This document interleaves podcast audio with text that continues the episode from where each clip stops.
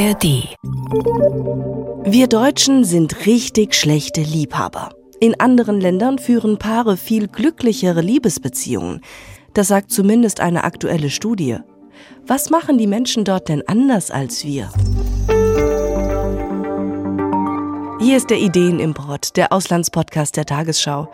Ich bin Selina Rust und ich will heute das Unmögliche möglich machen und herausfinden, wie wir glückliche lieben können. Denn in anderen Ländern klappt das offenbar besser als bei uns. Dafür blicken wir heute nach Italien und in die USA.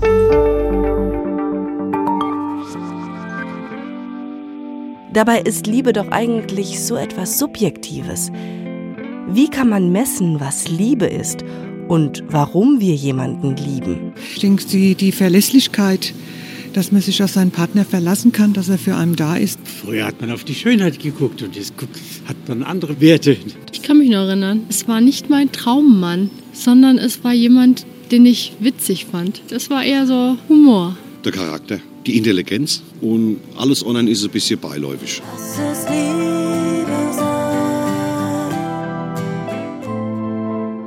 Um herauszufinden, was in Liebesbeziehungen wirklich zählt, sind wir auf eine große internationale Studie aufmerksam geworden. Wissenschaftlerinnen und Wissenschaftler prüften anhand der Faktoren Vertrautheit, Leidenschaft und Verbindlichkeit, in welchen Ländern der Welt die Menschen besonders erfüllende Liebesbeziehungen führen. Sie befragten dafür über 9000 Personen in 45 Ländern der Welt und Deutschland hat da ziemlich schlecht abgeschnitten. Es belegt mit China, der Türkei und Pakistan die letzten Plätze im weltweiten Liebesranking.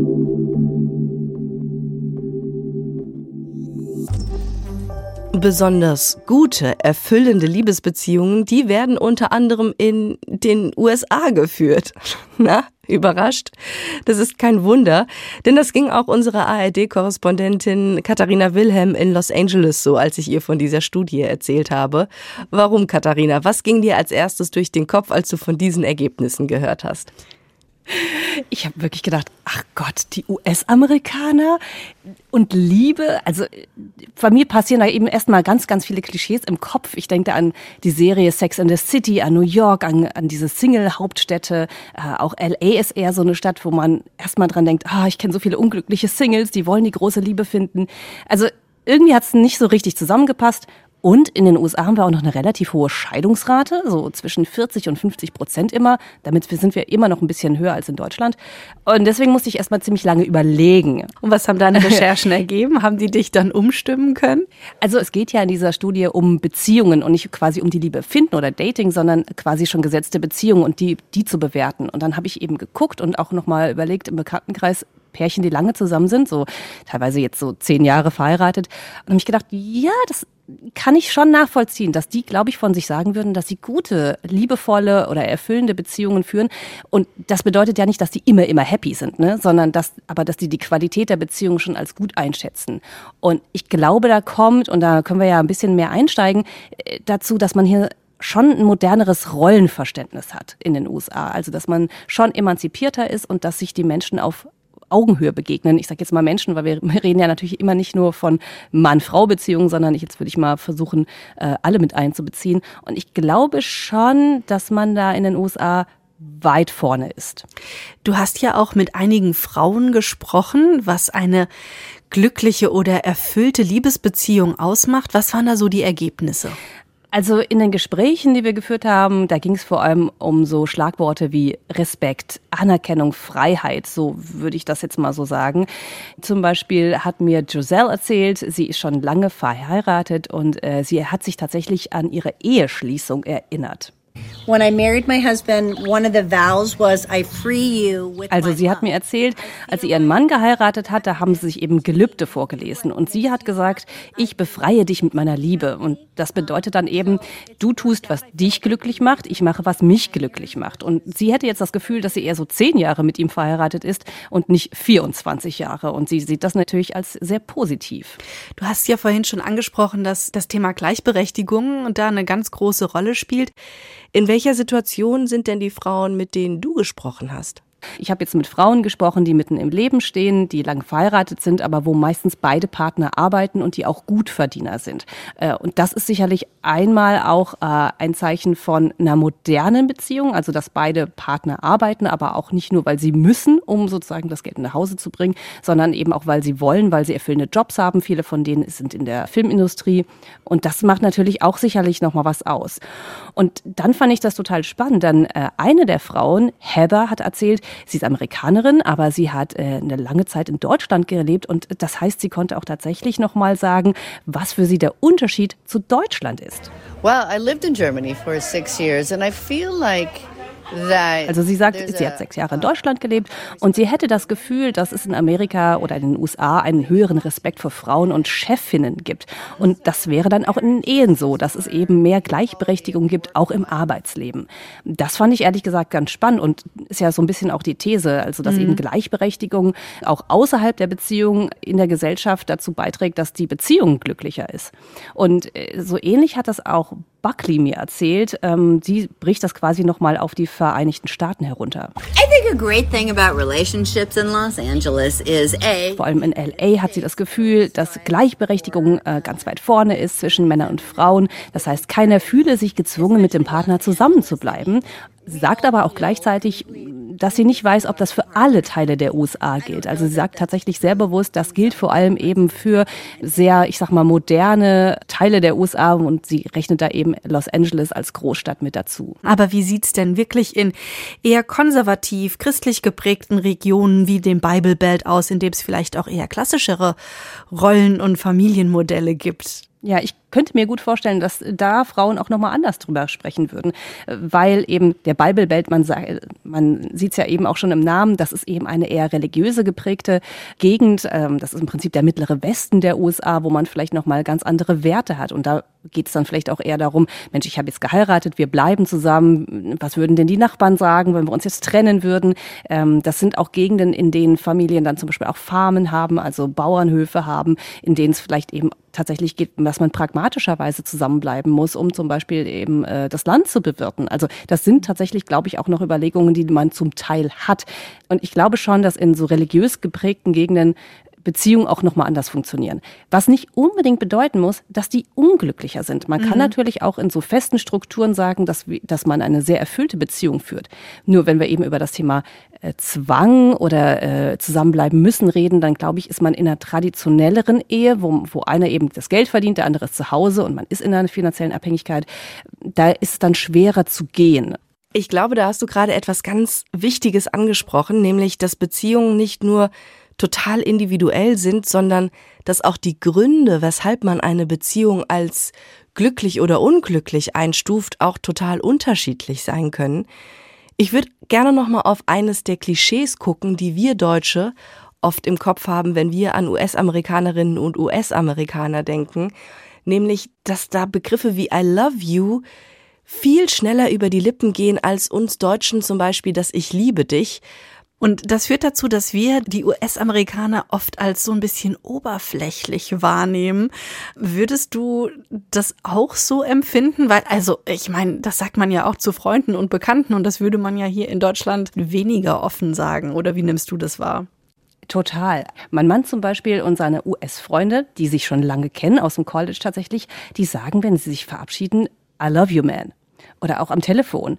Und ich weiß noch, als wir uns kennengelernt haben und er auch schon äh, tatsächlich mit denen telefoniert hat, da habe ich mich total irritiert. In Deutschland sagt man das ja. nicht. In Deutschland sagen sich vor allem Männer nicht, ich liebe dich am Telefon oder wenn sie sich verabschieden.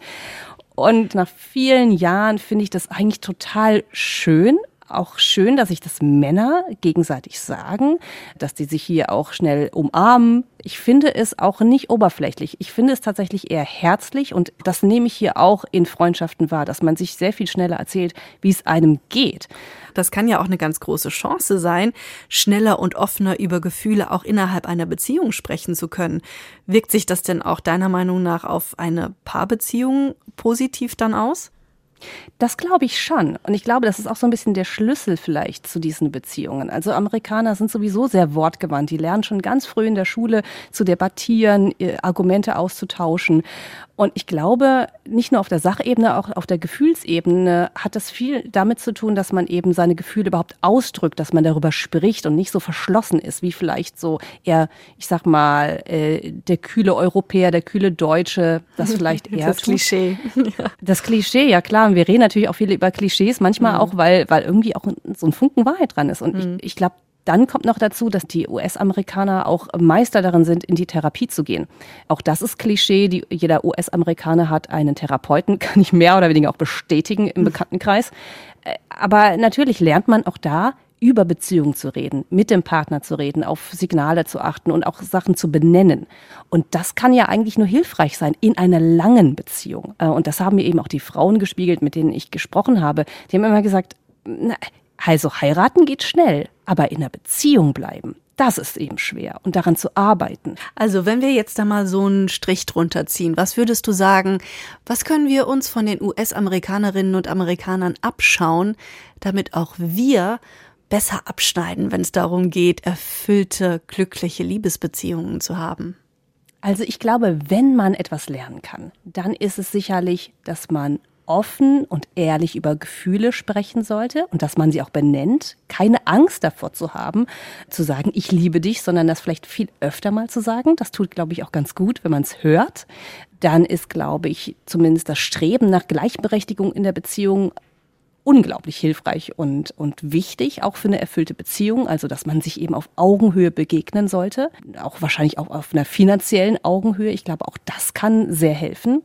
Und dann habe ich tatsächlich noch mal bei den Frauen rumgefragt, ob die auch so ein Rezept haben für uns. Oh, also, das was hilft denn aus Ja, was gibt. hilft denn? Wie sollte man längerfristig zusammenbleiben? Was für ein kleines Rezept gibt's da? Und ich fand eigentlich die Antwort von Theresa total charmant. You're together because it's your choice, not because out of necessity. Man sollte zusammen sein, weil man es möchte aus freien Stücken, weil es eine Wahl ist, weil man zusammen lachen kann und hoffentlich, sagt sie noch, weil dein Mann für dich kocht. Oh ja, das ist gut. Und ich kann mich darauf auch wunderbar einigen. Ich ja, glaube ich, auch, also, das würde ich alles soweit unterschreiben. Ich auch. Also habe ich gar kein Problem damit, mich darauf einzulassen. Dann wünsche ich dir einen guten Appetit. Ich hoffe, dein Mann bekocht dich heute Abend. Und danke dir vielmals für das Gespräch. Bitteschön. Ja, tatsächlich finden sich viele Aspekte, die Katharina gerade angesprochen hat, auch in den Ergebnissen der internationalen Liebesstudie wieder, die im Januar dieses Jahres in der Fachzeitung Nature veröffentlicht wurde. Die Wissenschaftlerinnen und Wissenschaftler haben die Liebesparameter Vertrautheit, Leidenschaft und Verbindlichkeit in Zusammenhang mit mehreren Modernisierungsindizes der Länder gestellt – einfach weil sie wissen wollten, inwieweit eine moderne Gesellschaft einen Einfluss auf das Liebesleben der Menschen dort hat. Und tatsächlich, in modernen Ländern, in denen Frauen und Männer gleichgestellt sind, wurden Beziehungen als besonders erfüllend wahrgenommen. Das Forscherteam geht deshalb davon aus, dass Frauen dort eher selbst wählen, wen sie heiraten möchten, und dass die Liebe bei der Partnerwahl auch eine viel größere Rolle spielt. Ganz anders sieht das aber in Indien aus. Hier wird Liebe eher als etwas Störendes wahrgenommen, weil es mit einem sehr starken Egoismus in Verbindung gebracht wird, so die Studie. Indien ist ja jetzt auch per se kein Land, das sich durch besondere Gleichstellung auszeichnet und auch hier werden Hochzeiten häufig noch arrangiert. Und trotzdem haben viele indische Paare ihre Beziehung als besonders vertraut und bindend beschrieben. In der Studie schneidet Indien daher auch ziemlich gut ab. Und das hängt wohl mit dem Kollektivismus des Kulturkreises zusammen. Wer sich selbst eher als ein Teil der Gruppe wahrnimmt und sich weniger als Individuum in den Vordergrund stellt, der blickt auch rationaler und altruistischer auf Liebesbeziehungen. In der Studie hat das Forscherteam übrigens auch geprüft, ob die Durchschnittstemperatur eines Landes auch einen Einfluss auf das Liebesleben hat. Und tatsächlich, auch da gibt es eine Korrelation. Je höher die Temperaturen, umso wärmer die Gefühle. Vielleicht steht auch deshalb neben den USA Portugal ganz oben auf der Liebesskala und auch Italien. Aber ob das wirklich miteinander zusammenhängt oder am Ende nur Zufall ist, fragen wir einfach mal nach. Und zwar bei Elisabeth Pongratz. Sie ist ARD-Korrespondentin in Rom. Elisabeth, wie schätzt du das ein? Gibt es tatsächlich einen Zusammenhang zwischen warmen Temperaturen und heißen italienischen Liebesbeziehungen?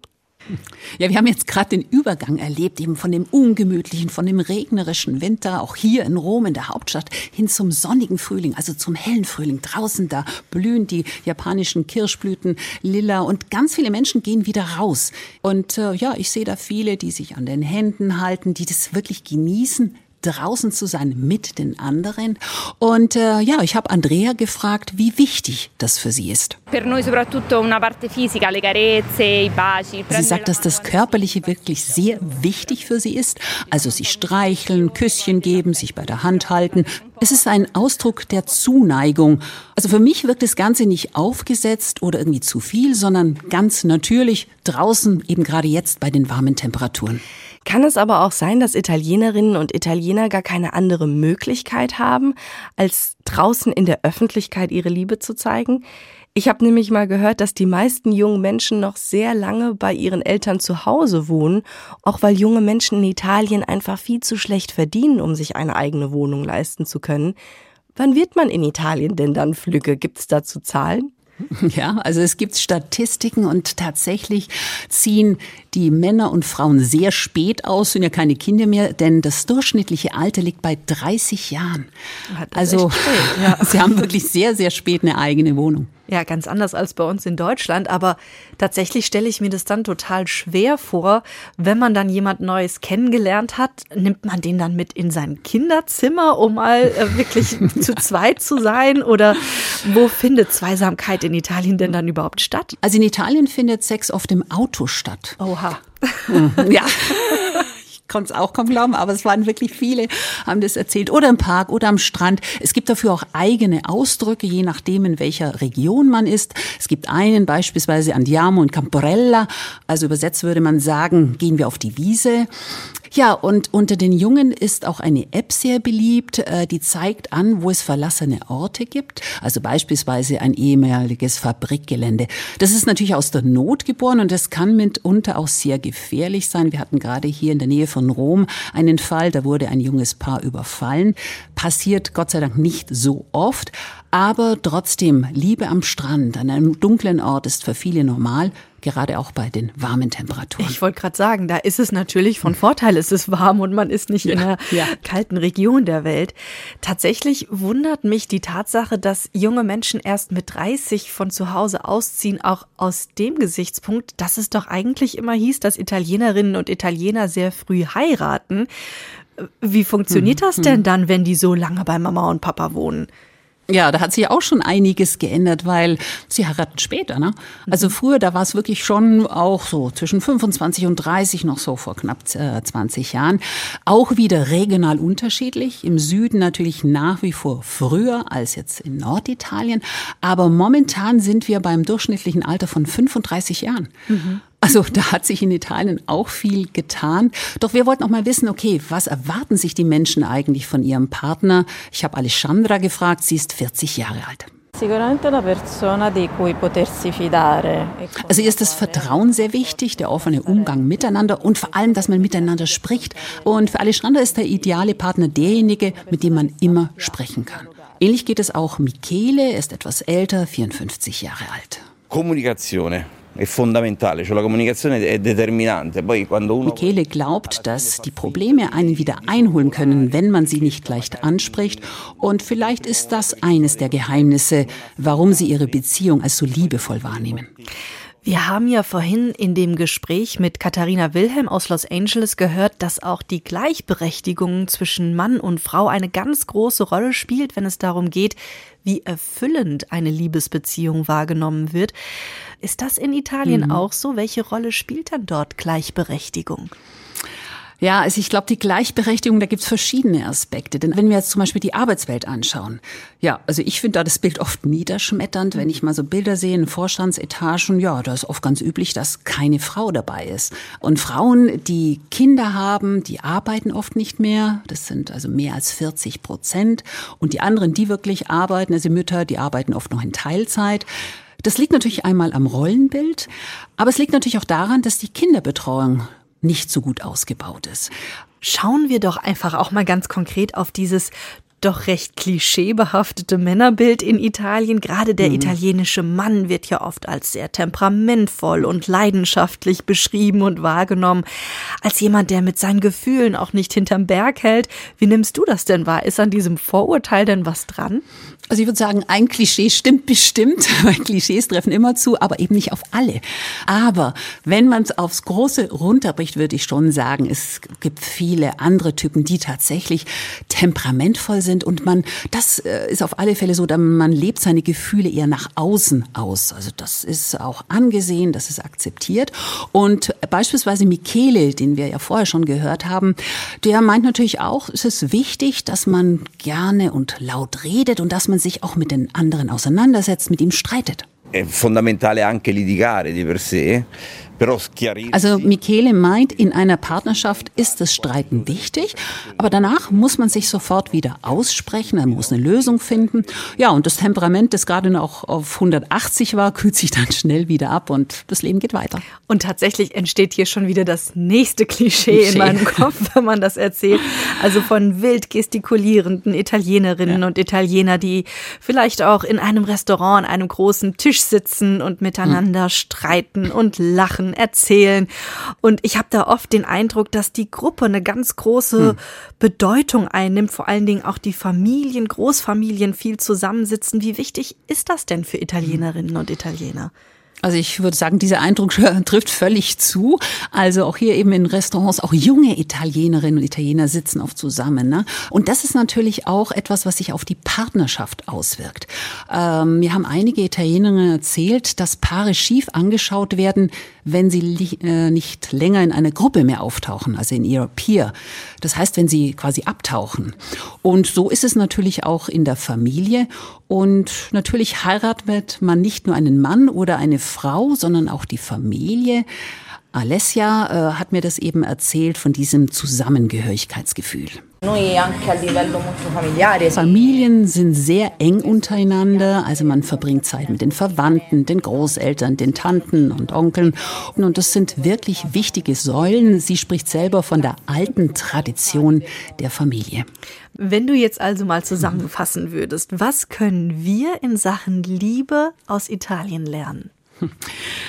Also ich glaube, es hängt ganz wesentlich damit zusammen, dass man sich hier als Teil einer Gruppe versteht. Ja, man ist es einfach gewöhnt, dass man nicht ein einzelnes Wesen ist, also nicht so individualistisch, so egozentrisch, mhm. sondern es ist von, von klein auf eben ganz normal. Das heißt, ich glaube, man wirkt ein bisschen toleranter. Ne? Also man nimmt den anderen so hin, hm, äh, wenn der vielleicht ein bisschen komisch ist, aber das fällt gar nicht so auf. dass dieses Gefühl der Gemeinschaft, also das ist sehr stark ausgeprägt. Also ich denke, das können wir aus den Erfahrungen hier in Italien lernen. Vielen Dank, dass du uns davon erzählt hast. Und ganz viel Liebe schicke ich dir von Deutschland. Danke und ich schicke es gerne zurück. Jetzt frage ich mich aber schon, warum haben wir Deutschen in dieser Studie denn so unglaublich schlecht abgeschnitten? Und führen wir wirklich so lausige Liebesbeziehungen? Am Ende geht es doch einfach um ein Gefühl. Und das ist nicht immer in Fragebögen abbildbar. Aber was ich sowohl in Italien als auch in den USA gelernt habe, ist, es ist gut, offen über seine Gefühle zu reden und sich selbst ein wenig zurückzunehmen und nachsichtiger mit dem Partner zu sein. Und es ist wichtig, sich in der Beziehung auf Augenhöhe zu begegnen. Dann kann auch die Liebe mehr Raum in der Beziehung einnehmen. Ach ja, und das mit der Jahrestemperatur. Ob da wirklich was dran ist?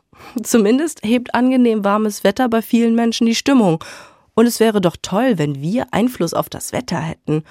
Meine Kolleginnen und Kollegen vom Tagesschau-Podcast mal angenommen haben dieses Gedankenexperiment mal durchgespielt.